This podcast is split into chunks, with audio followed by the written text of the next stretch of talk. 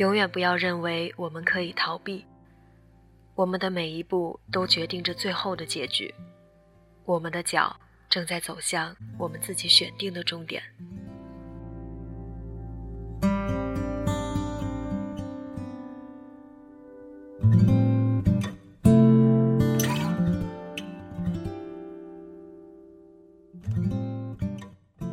大家好，这里是荔枝 FM 幺八零八四。昨天的你的，现在的未来，我是主播背着吉他的蝙蝠女侠。今天要和大家分享的文章来自于豆瓣，没头脑也很高兴的。你还年轻吗？你还有梦吗？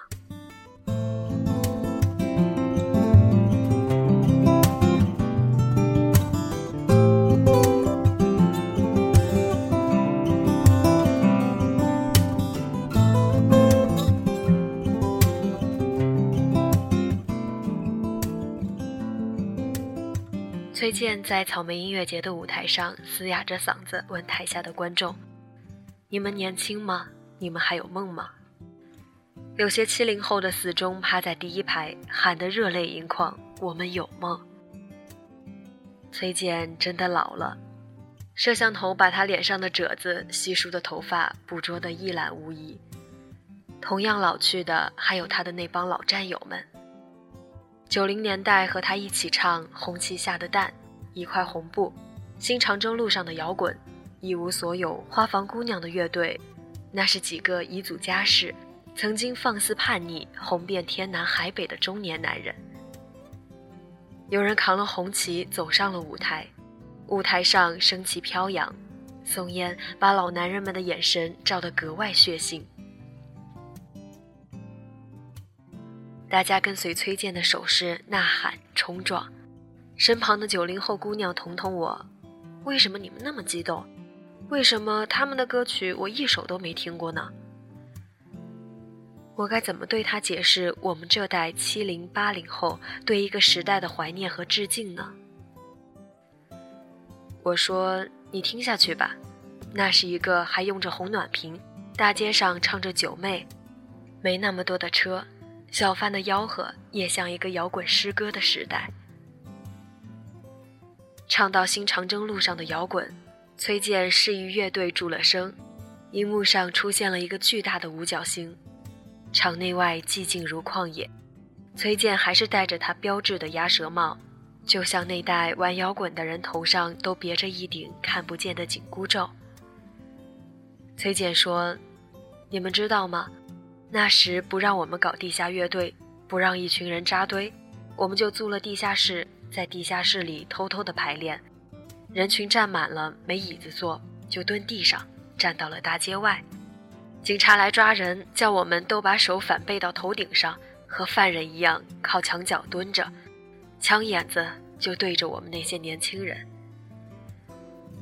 可是，他们的眼神里有梦。那是亮闪闪的、执拗的、有梦的眼神，就像这样。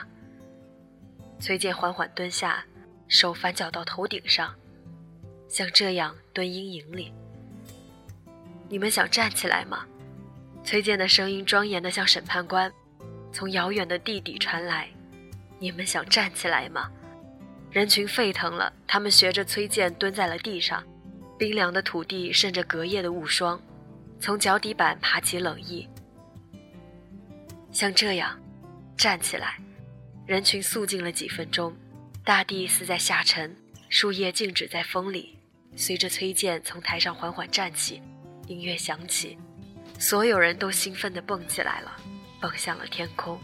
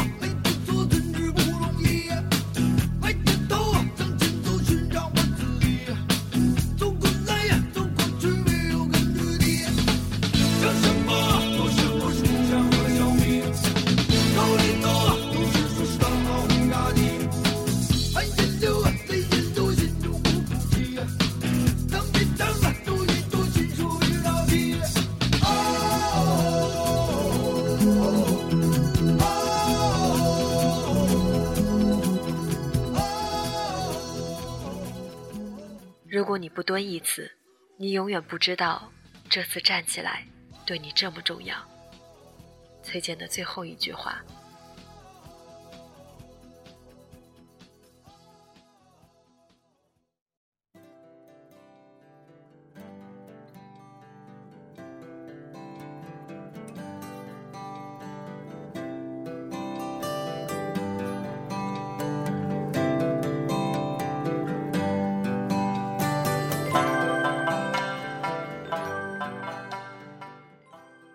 谢天笑干干瘦瘦，据传他是被吸毒给祸害了。当然，谁在意呢？在这个什么都可以充盈又什么都可以放弃的时代，我们还在乎什么呢？何勇也老了，在舞台上只会抱着吉他重复的唱那几首《钟鼓楼垃圾场》。这是一支曾在香港红磡舞台上对着香港的姑娘们热血的喊：“香港的姑娘们，你们漂亮吗？”姑娘，姑娘，你漂亮漂亮！警察，警察，你拿着手枪的蛰伏的麒麟。据传曾在红磡演出前几天的时候，记者问何勇对香港音乐有什么看法，他说：“香港只有娱乐，没有音乐。四大天王除了张学友还算是个唱歌的，其他都是小丑。不服气的话，大家可以出来比试比试。”此言一出。许多黎明、刘德华、郭富城的歌迷把魔岩的演出海报撕毁，使得演出方不得不重新再贴一遍。而在演出前，魔岩三杰已把遗嘱写好。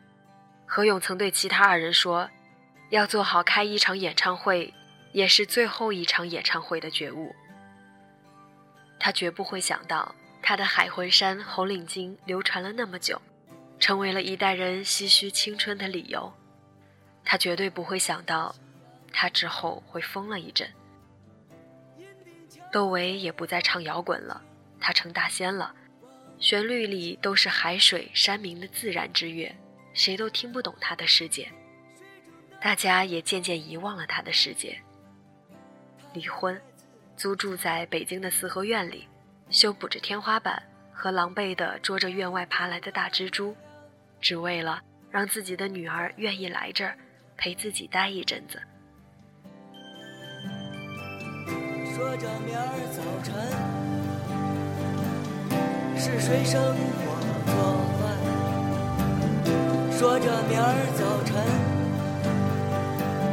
是吃油条。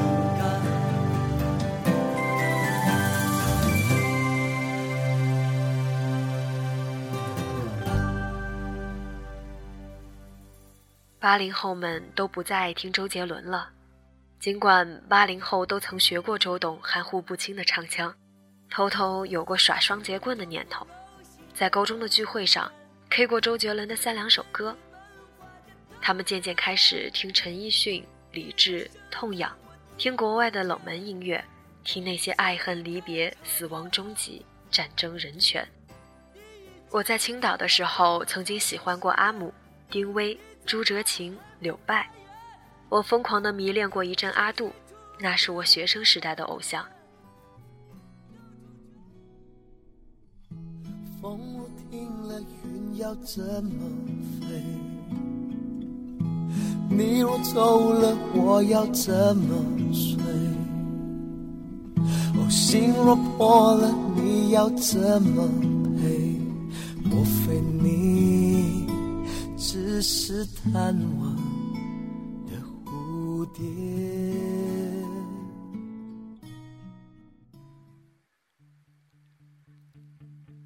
后来我开始受伤，开始愤恨。我听自杀是没有痛苦的，《Lady Bird》里面绝望的喊着。我听死亡金属、电子乐、流浪民谣，怀念青春的，记载青春的，耳膜被击的生疼。只要能让我变抑郁，我就可以把自己的世界与窗外的世界隔开。我需要一辆坚固的金属战车，碾压着我的情绪。我不再幻想，就不会再受伤。只要能抓住青春的一张纸屑，我都会在夜晚伤感的泪流满面。那是怎样的迷茫不安的年纪呢？有一阵我在马路上走，当时我也没上班，做着自由撰稿人。车子把我阴历的脸扑得一脸浮土。夜晚就坐在商场门口的台阶上，看一群群乌泱泱的人，面如土灰的从城市各角涌来，或像一堆击碎的芝麻似的掉下拥挤的公交车。我到了青岛，到了成都，到了北京、上海、广州、深圳、武汉等地。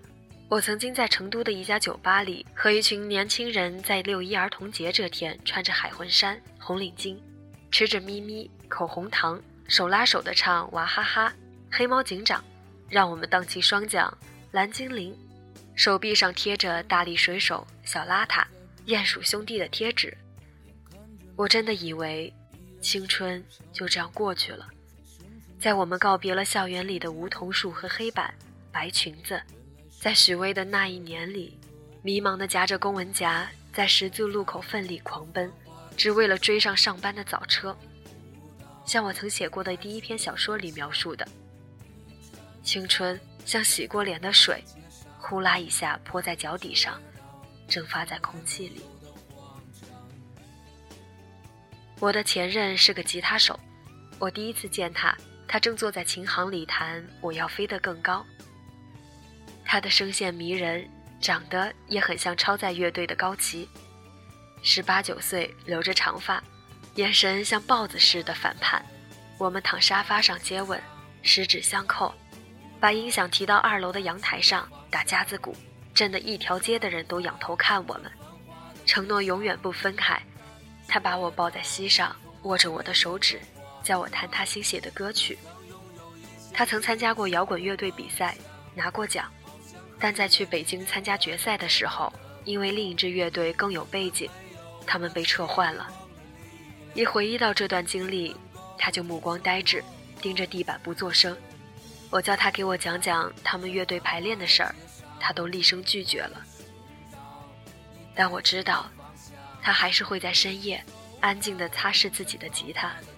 每个人心底都有不愿意揭开的有关梦想的回忆，就像潘多拉宝盒，一旦开启，梦想的病毒就钻到你身体的每寸骨骼肌肤里。在夜半发作，心疼如绞，不愿面对，就不用再做选择；不做选择，就不会折磨自己。我曾经质问过自己：我到底在做什么？这是我想要的生活吗？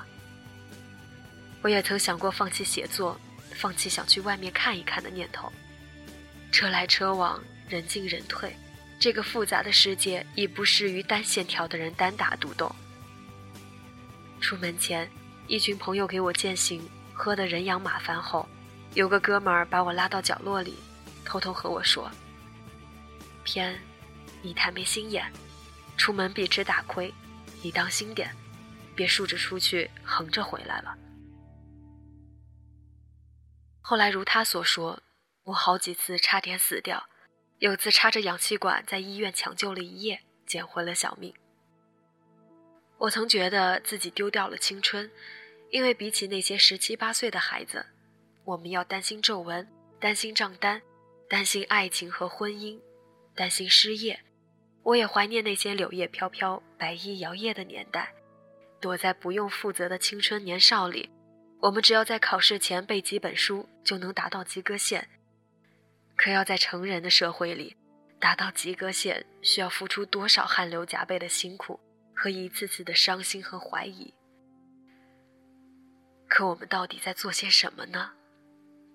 记得在广州的画家村，我和一个画家面对面的交谈，他在知晓我的年纪时，惊愕地说：“原来你这么年轻。”原来每个人都有自己解读的年轻，我们不过二十多岁，我们难道不是活在老辈人最羡慕的青春年纪里吗？为什么就要患得患失的怀念青春，一副梦想已遭阉割的萎靡样？青春不是一个年纪的终结，也不是面孔的日益干瘪，而是永远有冲刺梦想的心情和挑战的勇气。抬起头来走自己的路，这才是青春的样子。我们谁又知道，在九零年代的终结后，谢天笑、何勇、窦唯等。是否也得到了他们认可的幸福？周杰伦也不再抗拒记者的采访，他已经琢磨着结婚生子。崔健在台子上掷地有声：“你不蹲这么一次，你就不知道站起来有多痛快。就像这样，被揍得鼻青脸肿后，蹲一会儿，等你再站起来，你会发现黑夜已经过去了，天离你很近，你还是想大声喊叫和唱歌。你们年轻吗？”你们还有梦吗？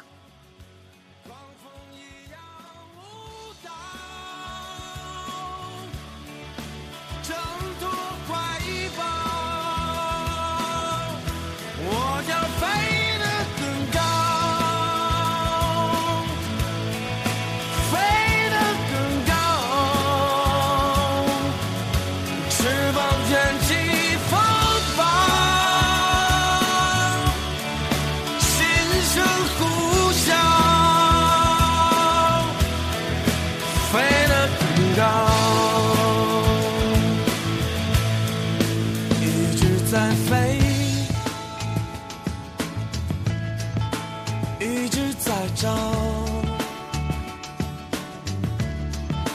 可我发现